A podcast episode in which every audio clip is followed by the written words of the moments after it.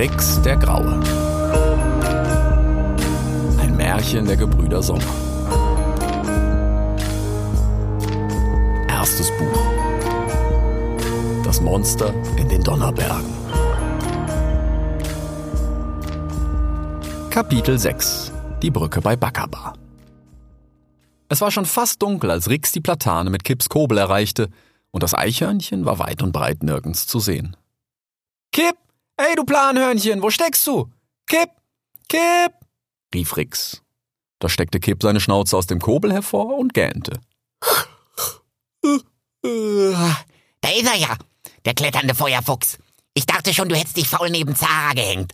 Und, wie war's? fragte er und kam heruntergeklettert. Merkwürdig, unerwartet irgendwie. Aber ich glaube, ich weiß jetzt wieder, wie meine Schwester heißt. Na, das ist doch schon mal ein Anfang. Hast du Hunger? fragte Kipp und knabberte eine Haselnuss. Äh, ich wirklich. Ich habe unterwegs ein bisschen was gegessen, aber irgendwie habe ich seit Zara gar keine Lust zu essen, gähnte Rix. Ach, kenn ich. Ging mir genauso. Aber falls du Hunger kriegst, ich habe hier im Umkreis ein bisschen was versteckt. Sogar ein paar Schnecken, grinste Kipp. Und? fragte er dann neugierig. Was und? erwiderte Rix. Na, wie heißt sie denn nun, deine Schwester? Ach so, äh, Raya, glaube ich. Och, das ist aber ein schöner Name für eine Fähe. Meinst du, die steht vielleicht auf Eichhörnchen? Alter, sag mal. Na, ich frag doch nur, sagte Kipp und grub nach einer Nuss. Dann brach er ab. Ach so, hätte ich fast vergessen. Ich hab ja noch was für dich. Und er flitzte zurück die Platane hinauf in seinen Großkobel. Du musst aber die Augen zumachen, rief er herab. Rix fand das etwas merkwürdig, aber er drehte sich bereitwillig um und blickte auf den Bach. Er sah einen Frosch am gegenüberliegenden Ufer, der ihn eine Weile lang halb fragend und halb gelangweilt ansah und schließlich markerschütternd rülpste.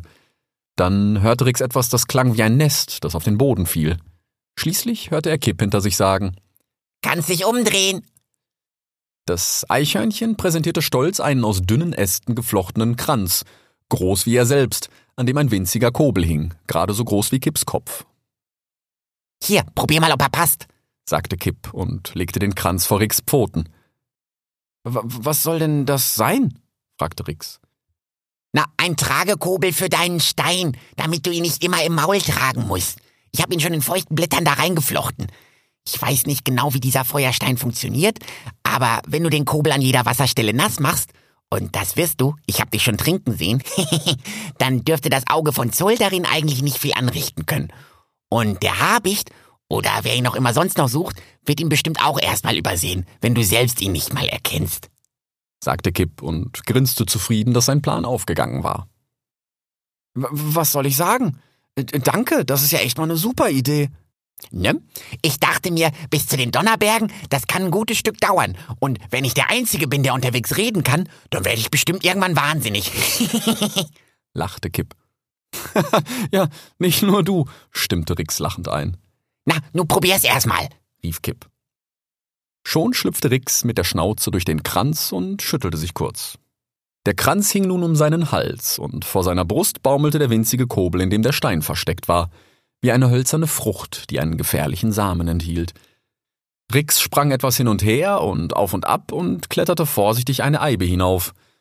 Bei Sol und Lu und ihren funkelnden Kindern, staunte er. Jetzt klingst du fast wie ein alter Rabe, lachte Kipp. Er kletterte nun aufgeregt auf der Platane umher, denn er konnte nicht stillsitzend mit ansehen, wie Rix umhertobte. Im Unterholz werde ich etwas vorsichtiger sein müssen, aber sonst? Kipp, du hast dich echt selbst übertroffen. Und, und wie kriege ich den Stein da wieder raus? fragte er dann. Erstmal nur mit Gewalt. Aber wir werden sicher unterwegs genug Zeit haben, dass ich dir zeigen kann, wie man sowas pflicht. Dann dürfte es auch für dich einfacher werden. Kipp grinste zufrieden. Unglaublich. Wie, wie kann ich dir je danken? fragte Rix. Ach, musst du nicht. Unser kommendes Abenteuer ist mir mehr als Belohnung genug. Das ist genau das, was ich jetzt brauche. Ich hatte dir doch erzählt, dass nach Kaylas Tod nicht viel mit mir anzufangen war. Zuletzt wurde es zwar etwas besser, aber ich hatte offenbar nichts Besseres zu tun, als einen Kleinkrieg mit den Ratten anzufangen. Und dann kamst du, kein Plan von nix, und ich hab endlich wieder eine Aufgabe, nämlich dir den Schwanz zu retten. lachte Kipp und hopste und kletterte dabei in der Platanenkrone von Ast zu Ast. Ja, sehr witzig. Erinnere mich daran, wenn wir das nächste Mal den Ratten begegnen. Dann sehen wir mal, wer hier wessen Schwanz rettet, lachte Rix. Ich habe einen Schweif. Das ist ein entscheidender Unterschied. Aber im Ernst, ich will's auch für Watu tun. Wir waren vielleicht nicht immer einer Meinung, aber ich habe so viel von ihm gelernt. Und wenn er sagt, dass dieser Stein versteckt werden muss, dann hätte er mich ohnehin irgendwann um meine Hilfe gebeten. Darauf verwette ich einen Haufen Äckern. Uatu wusste, wer hier der Versteckchecker ist. Und stell dir vor, du oder irgendwer anders brennt hier noch den ganzen Wald damit ab. Was soll ich denn dann fressen, ey? Nee, nee, nee, hier steht viel zu viel auf dem Spiel. Um wirklich erfolgreich zu sein, braucht dieses Unternehmen einen verantwortungsvollen Erwachsenen wie mich erklärte Kipp und machte einen riesigen Satz von der Platane hinüber auf die Eibe, in der Rix nun saß. Dabei hatte Kipp alle Viere von sich gestreckt und rief, Guck mal, Rix, ich bin Pelikan. Hui! Kipp landete einen Ast von Rix entfernt und beinahe wäre er bei der Landung abgerutscht. Doch im allerletzten Moment fand er gerade noch Halt. Dann hopste er zu Rix hinüber und ließ sich nichts weiter anmerken. Na, das wäre aber beinahe ins Auge gegangen, du Pelikan, lachte Rix. Schließlich kletterten sie beide den Baum hinab und futterten. Auch Rix nahm sich nun doch noch eine Schnecke und ein paar Beeren, während Kipp erklärte, dass Pelikane nie in Bäumen landen und wenn er einen Fehler gemacht hätte, dann wohl bei dem Vergleich, denn da er ja Krallen habe, wäre er ohnehin viel eher ein Raubvogel. Hast du mal einen Aar gesehen? Oder, oder eine Harpie? Bald darauf lagen die beiden hoch in der Baumkrone in Kipps Großkobel und während das Eichhörnchen leise schnarchte, träumte Rix von seiner Schwester Raya und den vielen kleinen Monden. Ich habe nachgedacht, sagte Kipp am nächsten Morgen, an einer Haselnuss knabbernd. Der direkteste Weg in die Donnerberge führt den großen Fluss entlang, erklärte er. Äh, Mamir, nicht wahr? fragte Rix. Genau. Wir sind auf Mamirs Westseite. Ich glaube allerdings, dass wir auf der Ostseite im Trüffelhain besser aufgehoben wären. Ich bin zwar kein allzu großer Freund der Wildschweine, aber die Ratten fürchten sich schrecklich vor ihnen, weswegen wir vor denen mit Sicherheit dort Ruhe haben dürften. Dazu hat der Trüffelhain die dichtesten Baumkronen, die ich je gesehen habe. Da dürfte es für den Habicht schwer werden, uns zu finden. Und wenn ich mich nicht irre, dann habe ich deine Schwester, so sie es denn war, auch auf jener Seite gesehen, kurz vor Gelmir. Was ist denn ein Gelmir schon wieder? Gelmir ist ein riesiger Stausee im Süden, den angeblich schon die ersten Biber angelegt haben. Und was glaubst du, wie lange wir dafür brauchen? Bis Gelmir oder bis in die Donnerberge? Ja, bis Gelmir vielleicht drei Wochen, bis in die Donnerberge bestimmt nochmal so lang. Also insgesamt ungefähr zwei Monde. Okay, und was ist eine Woche? Ach, hat Uatus dir nicht erklärt? Es ist erstaunlich. Die Raben haben ein System entwickelt, oder besser gesagt entdeckt, um die Zeit zu zählen. Eine Woche besteht aus genau einem Haufen Tagen. Ein Häufchen Wochen sind wiederum ziemlich genau ein Mond. Und ein Haufen Monde ergibt ein Jahr. Das klingt vielleicht erstmal verwirrend, ist aber eigentlich sehr einfach und vor allem stimmt es. Watu hat es mir vor über einem Jahr beigebracht und ich musste insgesamt nur einen einzigen Tag hinzufügen, damit alles genau passend zum Einhaufen ersten Neumond meiner Zählung aufging. Das finde ich schon ziemlich beeindruckend, erklärte Kipp knabbernd. Aber zurück zum Fluss. Wenn wir wirklich in den Trüffelhain wollen, dann müssen wir früher oder später Mamir überqueren. Das Problem ist, dass Mamir hier und rund um Bakaba sehr breit und auch ziemlich wild ist. Stromschnellen und sowas, weißt du? Früher sollen Bären dort gerne Fische gefangen haben. Ich habe allerdings selbst noch nie einen gesehen. Naja, jedenfalls dürfte es für dich ziemlich schwer werden, egal wie gut du schwimmen kannst. Von mir mal ganz zu schweigen. Also schlage ich vor, schweren Herzens, wir nehmen die Brücke. Die habe ich von Zara aus gesehen. Was ist denn daran so schlimm? Hm, hast du die Wächter gesehen? Äh, ja, zwei, ne? Ein, ein, ein Hirsch und ein Wildschwein, so wie es aussah. Ganz genau. Der Hirsch ist noch ganz in Ordnung, aber das Wildschwein ist ein dummes Astloch. Schließlich wanderten die beiden den ganzen Tag, ohne eine Spur vom Habicht oder den Ratten. Am Abend rasteten sie östlich von Zaras Hügel Bakaba, nicht weit entfernt von der Brücke, doch Kipp hatte einen verlassenen Hörnchenkobel entdeckt und schlug vor, erst am nächsten Morgen weiterzuziehen. Guck mal, Rex, der ist fast perfekt für uns, hatte er freudig gerufen. Nachdem die beiden den Kobel mit wenigen Schnauzen und Pfotengriffen angepasst und geflickt hatten, darin war auch Rix mittlerweile schon recht geschickt geworden, Insbesondere da dieser Kobel in einem Busch am Boden lag, aßen sie noch ein wenig von den umliegenden Nussbäumen und Beerensträuchern. So mussten sie nicht einmal den Proviant anrühren, den sie mittlerweile in dem Kranz transportierten, den Rix trug. Es war erstaunlich, wie viele Nüsse und zu Ricks besonderer Freude vor allem Schnecken sich in diesem Tragekobel verstecken ließen.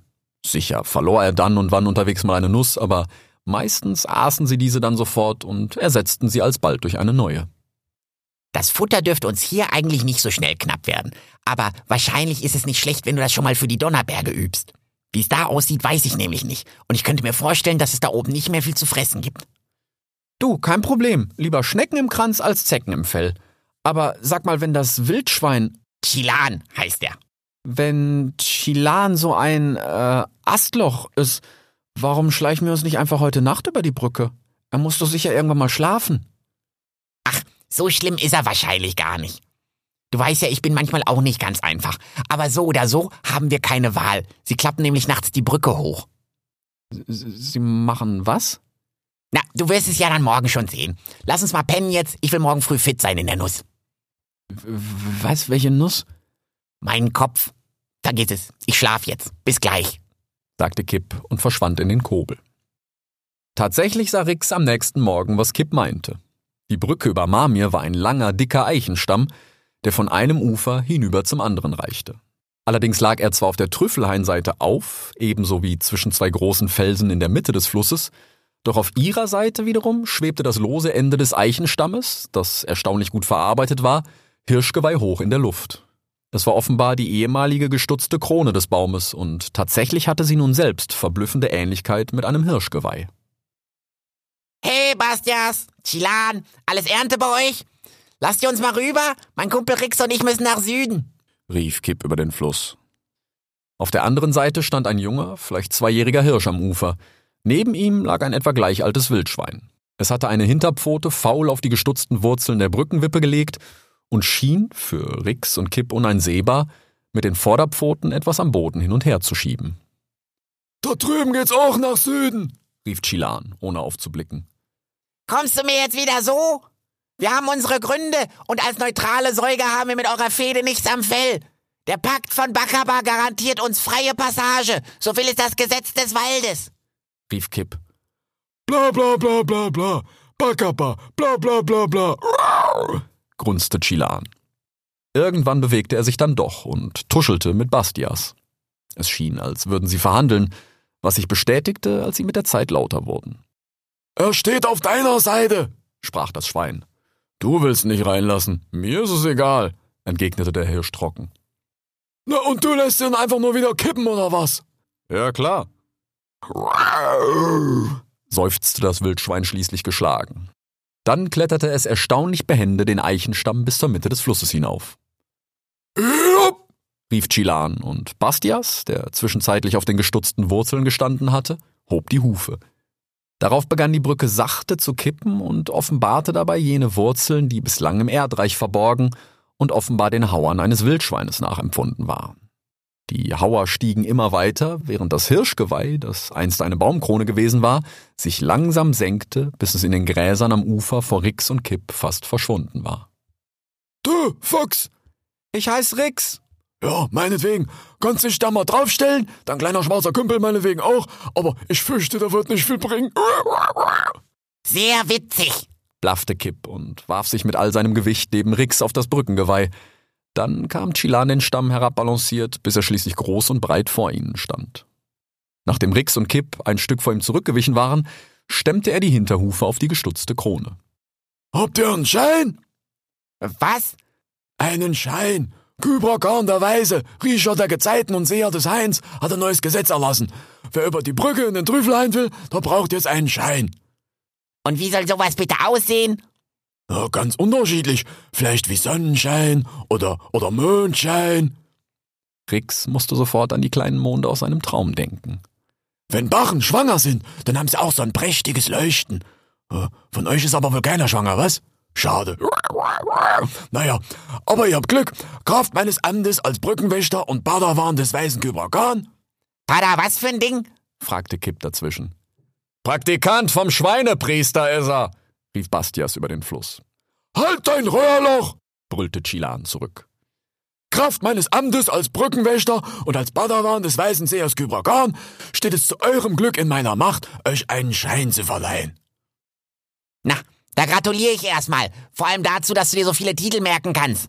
Mit der gleichen Energie könntest du wahrscheinlich in Kipp musterte das Wildschwein. mm, drei bis vier Monaten zählen lernen. Aber da glaubst du ja nicht dran. Und wie willst du uns jetzt mit deinem Schein verscheißern? fragte Kipp. Hier wird niemand verscheißert. Es ist ganz einfach. Habt ihr schon mal was vom Glanz eines Gewinners gehört? Gewinner leuchten von innen heraus. Einen solchen Schein könnt ihr von mir bekommen. Alles, was ihr tun müsst, ist gegen mich einen Haufen zu legen. grunzte Chilan und grinste breit. Das ist doch voll blöd. Ich dachte, er zählt nicht, sagte Rix. Das Haufenlegen hat doch nichts mit Zählen zu tun, grunzte Chilan. Ah, ah, Oh, meint er dann e- etwa. fragte Rix. Nein, aber es ist trotzdem scheiße. Erklär ihm doch mal deine Theorie, Einschwein. sprach Kipp. Ich muss gar nichts erklären. Ihr Zähler erklärt immer eure Zahlen und niemand will diesen Unfug hören. Na, dann erklär ich's ihm halt. Pass auf. Chilan hier glaubt, man müsse nicht zählen, weil es ja nur drei gäbe. Höchstens. Aber eigentlich nur eins. Und das ist immer da und das müsse man nicht zählen, weil man's ja sieht. Aber, äh, äh, hä? Und wenn irgendwas mehr als drei ist? fragte Rix, sichtlich überfordert. Dann sagt er, das funktioniert so nicht. Hab ich's ungefähr richtig zusammengefasst? fragte Kipp. Nein, das funktioniert so nicht. Grunzte Chilan. Siehste, sag ich doch. Aber wenn du gegen mich legen willst, dann leg. Ich habe dich noch immer geschlagen. sagte Kipp. Dass ich nicht lache. Außerdem will es die Tradition, dass Neulinge immer zuerst legen. Ich kenn dich nicht, Füchs. Also, Ich nehme die Nüsse. rief Rix da plötzlich. ja, meinetwegen, bedien dich. grunzte Chilan grinsend und rollte mit den Vorderhufen einen großen Stein auf das Baumgeweih, worauf ein großes Erdloch sichtbar wurde, in dem Rix nun zunächst nur wuselnde Würmer und Käfer und Tausendfüßer sah, bis diese wiederum im Erdreich verschwanden und nur noch unzählige, angefressene und verrottende Walnüsse und Kastanien freilegten. Rix rümpfte die Schnauze ebenso wie Kipp, der sogleich zu einer schimpfenden Predigt ansetzte. Du Astloch, du musst da Sand beigraben. Und tiefer müssen sie, damit sie nicht so schnell keimen. Oh, ich dachte, ihr Wildschweine habt so eine unglaublich feine Nase und ein außerordentliches Gespür für den Waldboden. Aber das hier, das ist ja wohl ein schlechter Witz. schimpfte Kipp und tobte um das Erdloch. Ja, wegen mir kannst du deine eigenen Steine suchen. Ich spiele schon mal so lange mit dem Füchs. Rix, Ja, meinetwegen. Kipp schnaufte und während er sich abwandte, verschränkte er, auf den Hinterbeinen stehend, die Vorderpfoten. ich äh, fang dann jetzt an, ja? fragte Rix. Chilan grunzte nur und deutete mit der Schnauze auf das Erdloch. Dann hielt Rix die Luft an, griff sich drei ranzige Nüsse mit der Schnauze und legte schnell einen Hochstamm. Chilan grinste grunzend. Er nahm drei Kastanien und tat es Rix gleich. Dabei legte er die nördlichste seiner Kastanien an die Südseite von Rix unterster Walnuss, so dass nun alle Steine wie zu einem einzigen langen Hochstamm übereinander lagen. Willst du mich verkacken? Der lässt dich gewinnen, Rix. Du, du, du kannst jetzt einfach einen Sarg anlegen, dann war's das. Kipp war außer sich und tobte um die Spielsteine. Chilan wiederum grinste und grunzte zufrieden. Ein, ein, ein was? Ist, ist, ist ein Sager nicht eine, eine Schildkröte? fragte Rix. Keine Ahnung, ich kenne keine Schildkröten. Aber ein Sagan sind zwei Blätter, die parallele Stämme ohne Seitenanlage ergeben. Unschlagbar. Leg einfach neben jede Nuss noch eine. Rix tat, wie Kipp ihn hieß, und langsam dämmerte es ihm. Genau so. Das nennt man einen Sagan. Siehst du? Jetzt kann er machen, was er will. Eine Seite bleibt immer frei und schon mit deinem nächsten Zug hast du einen Haufen. erklärte Kipp. Chilan grunzte und grinste zufrieden. Dann spiegelte er wiederum Rix Zug und auch er legte erneut einen Hochstamm. Aber, aber ha- hat er jetzt nicht auch einen Sagan? fragte Rix unsicher. Na, Laub egal. Dafür gibt's jetzt nicht mal ein Maul voll Torf. Du bist ja dran. Und ich hoffe, ich muss dir jetzt nicht auch noch deinen nächsten Zug erklären. Rix blickte immer noch unsicher von Kipp auf den grinsenden Chilan und wieder zurück zu Kipp. Dann legte er schließlich seinen allerersten Haufen. Haufen! Ha- Hab ich jetzt gewonnen? rief er und blickte nach wie vor unsicher zwischen Kipp und Chilan hin und her. Dieser sagte schließlich geschlagen, aber immer noch grinsend. Ach, wie dumm von mir. Da hab ich wohl nicht aufgepasst. Na, sag mal, Bastias, siehst du das auch? Was? rief der Hirsch, der sich offenbar gelangweilt abgewandt hatte und auf seiner Uferseite ziellos in den Trüffelhain blickte. Na, den Fuchs hier. Rix! Ja, meinetwegen. Siehst du, wie er glänzt und leuchtet? Ich glaub, der hat einen Siegerschein. Na, da werde ich ihn wohl rüberlassen müssen. Na, nu, beeil dich, sonst verpflichtet der Schein noch. Oder willst du nach alter Tradition erst den Siegerhaufen fressen? grunzte Chilan und grinste mit diebischer Freude. Nein, danke, sagte Rix und rümpfte wieder die Schnauze. Er fing an, Gefallen an diesem Spiel zu gewinnen, aber diese Steine würde er nicht mal fressen, wenn es sonst nur noch Trauben auf der Welt gäbe. Und Trauben mochte er nun wirklich nicht besonders. Derweil war Kipp ihm auf den Rücken geklettert. Ich kann mir denken, was er vorhat. Er will uns trennen, nur um mir mal wieder in den Kurbel zu kacken. Dafür muss er aber erstmal gegen mich gewinnen und den Gefallen werde ich ihm sicher nicht tun. Falls er es trotzdem durch irgendeinen miesen Trick schaffen sollte, folge Marmir nach Süden bis zum Abend und such dir dort ein Lager. Ich werde dich finden, flüsterte Kipp ihm ins Ohr. Aber, aber warum und, und wie, hä? Na, nu, husch, husch, du Siegerfuchs. Rauf auf die Brücke und rein in den Hain. Das Eichhörnchen bleibt aber schön hier. Da scheint ja offensichtlich nichts. grunzte Chilan, der mittlerweile hinter Rix stand und begann, ihn mit der Schnauze in die Flanke zu stoßen und auf die Brücke zu treiben. Aber ich, äh, äh. Na, nu, kläff nicht, Kind. Konzentrier dich. Das wird jetzt wackelig. Nicht, dass du uns noch im Marmir fällst. Sie würde dir den Siegerschein sicher aus dem Fell waschen. Und das wollen wir auch nicht. Rix war mittlerweile bis zur Mitte der Brücke balanciert und stand nun mit zwei Pfoten auf den Felsen, auf denen der Stamm auflag. Er fragte sich, ob er jetzt Bescheid geben oder einfach weitergehen sollte, bis die Brücke von ganz allein kippte, doch Chilan, der bereits den Stein vom Geweih heruntergerollt hatte, rief nun Ja. Dann grub er die Schnauze unter das Stammgeweih und wuchtete es in die Höhe, worauf sich die hölzernen Hauer auf der anderen Seite neigten und schließlich, da Chilan offenbar viel Kraft in seinen Stoß gelegt hatte, mit einem lauten, dumpfen Wumms in den Uferboden gruben. Bastias stemmte sich sogleich mit seinen Hufen darauf. Rix flitzte schnell den Stamm hinab. So pfiffig ihm diese Konstruktion auch erschien, ganz geheuer war sie ihm nicht. So, mein Gipster, Nüsse oder Kastanien? grunzte Chilan derweil. Na, was auch immer du hier so nennst. Gib mir die ranzigen Kastanien da, die Walnüsse fallen ja schon komplett auseinander. Na, wie ist dir beliebt? Rix war enttäuscht. Nicht nur, weil er fürs Erste von Kipp getrennt wurde, da dieser Chilan offenbar tatsächlich ein ziemliches Astloch war. Er hätte auch wirklich gerne bei dem Spiel zugesehen, aber von seinem Ufer aus ließ sich nicht mal erahnen, was auf der anderen Seite gelegt wurde. Ah, hi, ich bin Rix. M meinst du, ich kann da drüben zugucken gehen? fragte er den Hirsch. Ah, würde ich nicht versuchen. Die beiden geben sich jetzt seit Monden. Und Chilan war eh mies drauf, weil ihn heute Morgen eine Taube angekackt hat.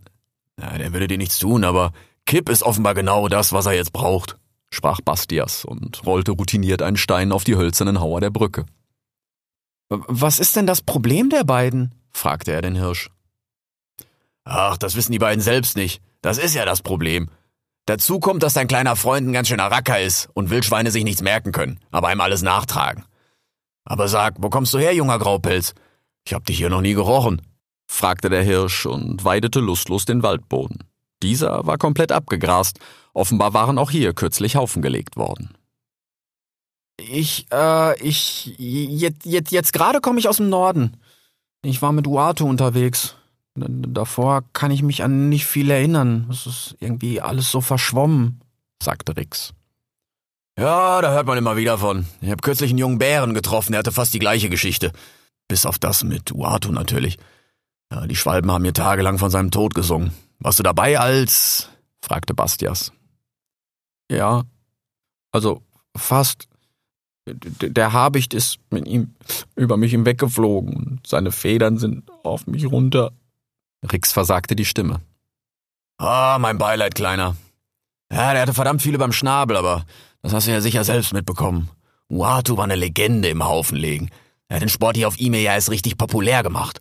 Und auch wenn viele sagen, es sei ein Spiel, für mich ist es ein Sport. Weit mehr als dieses zappelnde Gebalze, was meine Brüder Alvarade nennen. Ich kombiniere lieber Steine und Blätter. Das hält den Geist in Bewegung. Und laufen und springen muss ich nicht, wenn mein Geist weiß, wann der Wolf kommt.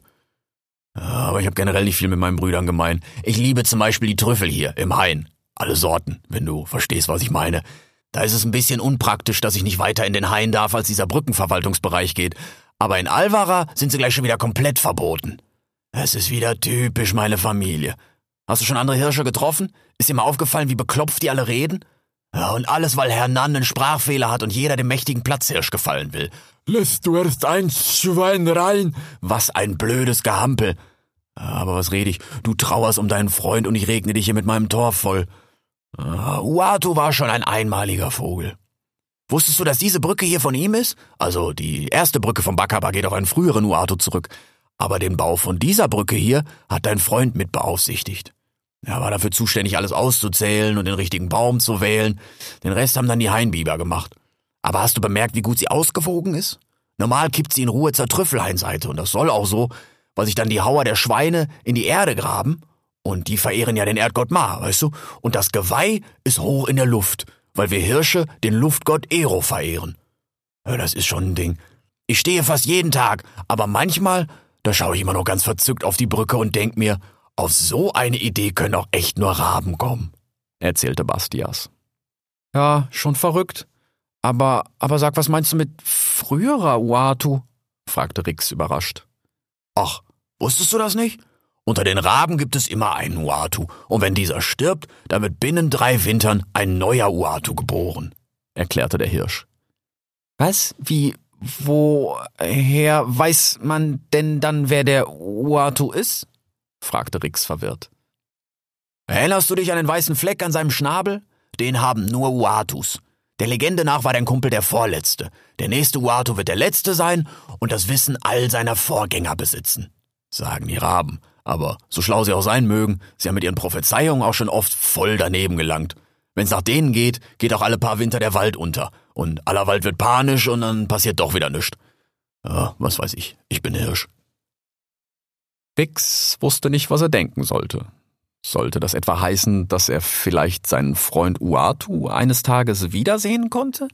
Irgendwie? Er schwor sich, nur für den Fall, dass die Raben recht hatten, nun noch einmal, eindringlicher denn je, das Auge von Sol zu verstecken, und sollte er wirklich noch einmal einen Uatu treffen, der sich vielleicht gar an ihre gemeinsame Zeit erinnern konnte, ihm stolz davon zu berichten. Was gibt das denn da? rief Kipp am anderen Ufer. Was? grunzte Chilan. Na, das da! Du hast mit deiner fetten Schnauze meine Steine verschoben. Leg die wieder richtig, du Ast! Da trat plötzlich eine Dachsfamilie aus dem Unterholz hervor. Ah, die Dachsens. Schön, dass Sie uns mal wieder beehren. Hat es Ihnen gefallen bei den Hirschen in Alvara? flötete Chilan plötzlich in einem Ton, den man ihm bei seinem bisherigen Grunzen niemals zugetraut hätte. Ach ja, ganz nett. Wir sind dann aber doch lieber im Hain. In Hidalgo ist es dann doch sehr hektisch, gerade um diese Jahreszeit. Das ist nichts für Alleinerziehende, stöhnte die Dachsmutter. Dicht hinter ihr folgten drei Jungtiere. Ja, ja, so ist das, nicht wahr? Sie wissen doch, es pfeift ein jedes Schwein, nichts ist so fein wie unser Hain. Aber, sagen Sie, haben Sie auch wieder Ihren Bruder Duck getroffen? flötete Chilan.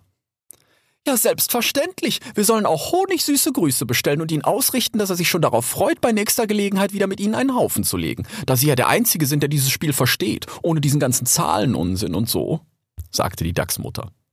Wo wir gerade davon reden, machen wir Ihnen doch erstmal ein wenig Platz hier und schauen dann, dass wir Sie sicher auf die andere Seite bekommen, was? Ich sehe, Sie und Ihre Kinder haben alle einen prächtigen Schein. Das hat in diesem Falle natürlich Vorfahrt von dem laufenden Spielverfahren sagte Chilan und wischte mit einer Bewegung seiner Schnauze das halbe Spielfeld weg, das mittlerweile bereits die Ausmaße einer mittelgroßen Pfütze angenommen hatte. Kipp war außer sich. Du angekacktes Kadaverkind! Du kannst mir mal! Und er explodierte, wie Rix es noch nie gehört hatte. Eines der Dachsjungen, ein Weibchen, musste mehrfach lachen, während die anderen beiden mit offenen Schnauzen staunten über die Worte, die sie da zum ersten Mal in ihrem Leben hörten und nie wieder vergessen würden. Ihre Mutter hingegen schämte sich sichtlich, und es schien sich gar ihr Fell ein wenig zu verfärben. Jedenfalls dachte Rix für einen kurzen Moment, dass an Chilans seltsamer Scheintheorie vielleicht doch irgendwas dran sein könnte. Doch dann hörte er ihn markerschütternd grunzen. Jetzt reicht's, Eichhorn!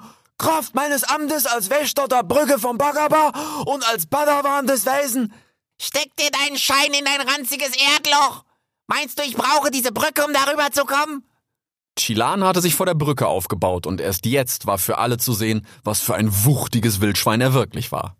Wie redest du in der Gegenwart rechtschaffener Gesellschaft? Du Schift! Ich bin zutiefst beschämt! Trüffeleinverbot für jetzt und immer! Das schwarze Eichhorn Kipp sei verbannt aus dem Trüffelein und ganz Tikal und hat bei Zuwiderhandlung dem weißen Küberkorn persönlich vorgeführt zu werden! Kipp, der sich mittlerweile an den Rand des Unterholzes zurückgezogen hatte, rief Gekackt auf deinen Schweinepriester! In Kötteln und in Kringeln! Da neigte Bastias sich zu Rix herab. Wenn ich du wäre, würde ich mich aus dem Laub machen. Dann vergisst Chilan dich, bevor er dir auch noch irgendwas nachtragen kann. War nett, dich zu treffen, Kleiner. Vielleicht sehen wir uns ja mal bei anderem Wetter. Den Spruch mit dem Wetter verstand Rix nicht sofort, aber ansonsten schien der Hirsch recht zu haben und es auch wirklich gut zu meinen. Er war ein ganz anderer Typ als dieser Springensfeld Domingo, der das ganze Unterholz umgrub, weil er nach ausgebüxten Wildschweinfrischlingen suchte. Und auch dieser hinterlistige Chilan war nicht im geringsten mit den Wildschweinen zu vergleichen, die Rix bislang kennengelernt hatte. Er wanderte schließlich Mamir entlang, auch wenn Kips Plan ihm überhaupt nicht gefallen hatte. Folge dem Fluss und triff mich am Abend. Es fehlte nur noch, dass er sagte, er wolle den Habicht ablenken. Das kam Rix alles viel zu bekannt vor. Doch so wenig es ihm gefiel, es war für den Moment schlicht alternativlos, und so lief er eine Weile. Vielleicht waren es auch zwei – Kipp hatte bereits mehrfach versucht, ihm ein weiteres Zählsystem der Raben beizubringen, nach welchem der Tag in neun Weilen unterteilt war, wobei wiederum der Morgen, der Mittag und der Abend aus je drei Weilen bestanden. Man müsse nur lernen, den Stand der Sonne und die Schatten zu beobachten, dann bekäme man ein ganz gutes Weilgefühl, hatte Kipp ihm erklärt. Rix hatte sich damit bislang allerdings schwer getan. Und so konnte er auch nicht sagen, ob nun eine oder zwei oder gar drei Weilen vergangen waren, als ihn plötzlich ein Vogel aus der Luft ankeifte. Er drehte spektakuläre Kurven um ihn herum, fast wie eine Fledermaus, und schrie dabei heiser Alarm! Alarm! Räuber im Hain! Räuber im Hain! Alarm! Rix entgegnete entrüstet. Was? R Räuber? Wer ich? Da, da musst du aber was verwechseln. Der Vogel setzte sich flatternd auf einen Ast und legte den Kopf schräg. Er hatte die Größe eines Raben, doch sein Schnabel war deutlich kleiner und sein Gefieder war hellgrau-bräunlich, bis auf das blau, weiß und schwarze Muster an seinen Flügeln, das er, wie schon zuvor bei seinen Flugkurven, mit viel Autorität zu präsentieren versuchte. Gestatten, Eichelherr Thibaut, unterflattert dir der Waldwache, Abschnitt Südhain. Und wer bist du? Du siehst aus wie ein Wolf. Ein bisschen klein vielleicht. Was treibst du hier? Ich, ich bin Rix, der Graue. Ein, ein Fuchs. Ich, äh. Ein Fuchs? Bei Ero. Mein Leutmann hat mich gewarnt. Füchsen darf man nicht trauen. Die sind traditionell verschlagen. Ich, ich hab aber noch nie jemanden verschlagen. Was frisst du, Graufuchs? Eier? Äh, ich? Nein, ich fress meistens Beeren und Nüsse und so. Aber am liebsten Schnecken. Und, und Fische mag ich auch noch. Das war's aber eigentlich. So, so. Das ist mir eine verdächtig richtige Antwort. Aber auch vor sowas hat mich mein Leutmann gewarnt. Gerade bei verschlagenen Füchsen. Äh, hör mal, Thibaut. Unterflattert dir, Thibaut, wenn ich bitten darf. Äh, meinetwegen. Sehr geehrtes Unterflattertier Tibo, ich habe nicht die Absicht, irgendjemandem ein Leid zuzufügen, schon gar keinen Vögeln oder deren Eiern, falls das deine Angst ist. Ich habe auch noch nie jemandem was getan. Außer Baraks, so ehrlich muss ich sein. Baraks? Die Ratte? Das warst du. Aber den haben die Kollegen im Norden erst kürzlich im Fluss treiben sehen. Kurz vorm Finsterforst. Äh, sah nicht gut aus.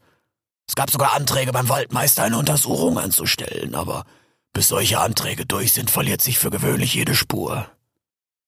Äh, ich, äh, das, das tut mir leid, das war ein Unfall. Notwehr. Er, er hat meinen Freund angegriffen, ein Eichhörnchen, viel kleiner als er. Und noch dazu waren bestimmt zwei Haufen seiner Brüder bei ihm. Ich hab wirklich nur meinen Freund verteidigt, winselte Rix. Ah, mach dir darum mal keine Sorgen. Barax hat mir schon lange auf dem Kieker. Ziemlich zwielichtige Gestalt, Nestraub und solche Geschichten. Äh, leider konnten wir ihm nie was nachweisen. So gesehen hast du uns eigentlich einen Gefallen getan. Weißt du was, Graufuchs?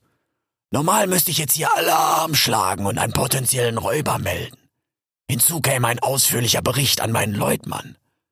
Aber ich will es einfach mal bei einer Verwarnung belassen, solange du dir weiter nichts zu Schulden kommen lässt. Und falls du hier in der Gegend vielleicht eine Ratte sehen solltest. Unterflattertier Thibaut zwinkerte mit einem Auge und gab dabei ein kurzes Knacken von sich. Dann hob er ab, nicht ohne noch einmal eine Runde zu drehen und stolz sein Gefieder zu präsentieren. Schönes Wetter noch, Graufuchsrix. Ich sehe dich, rief er heiser und verschwand über den dichten Baumkronen des Trüfelhains.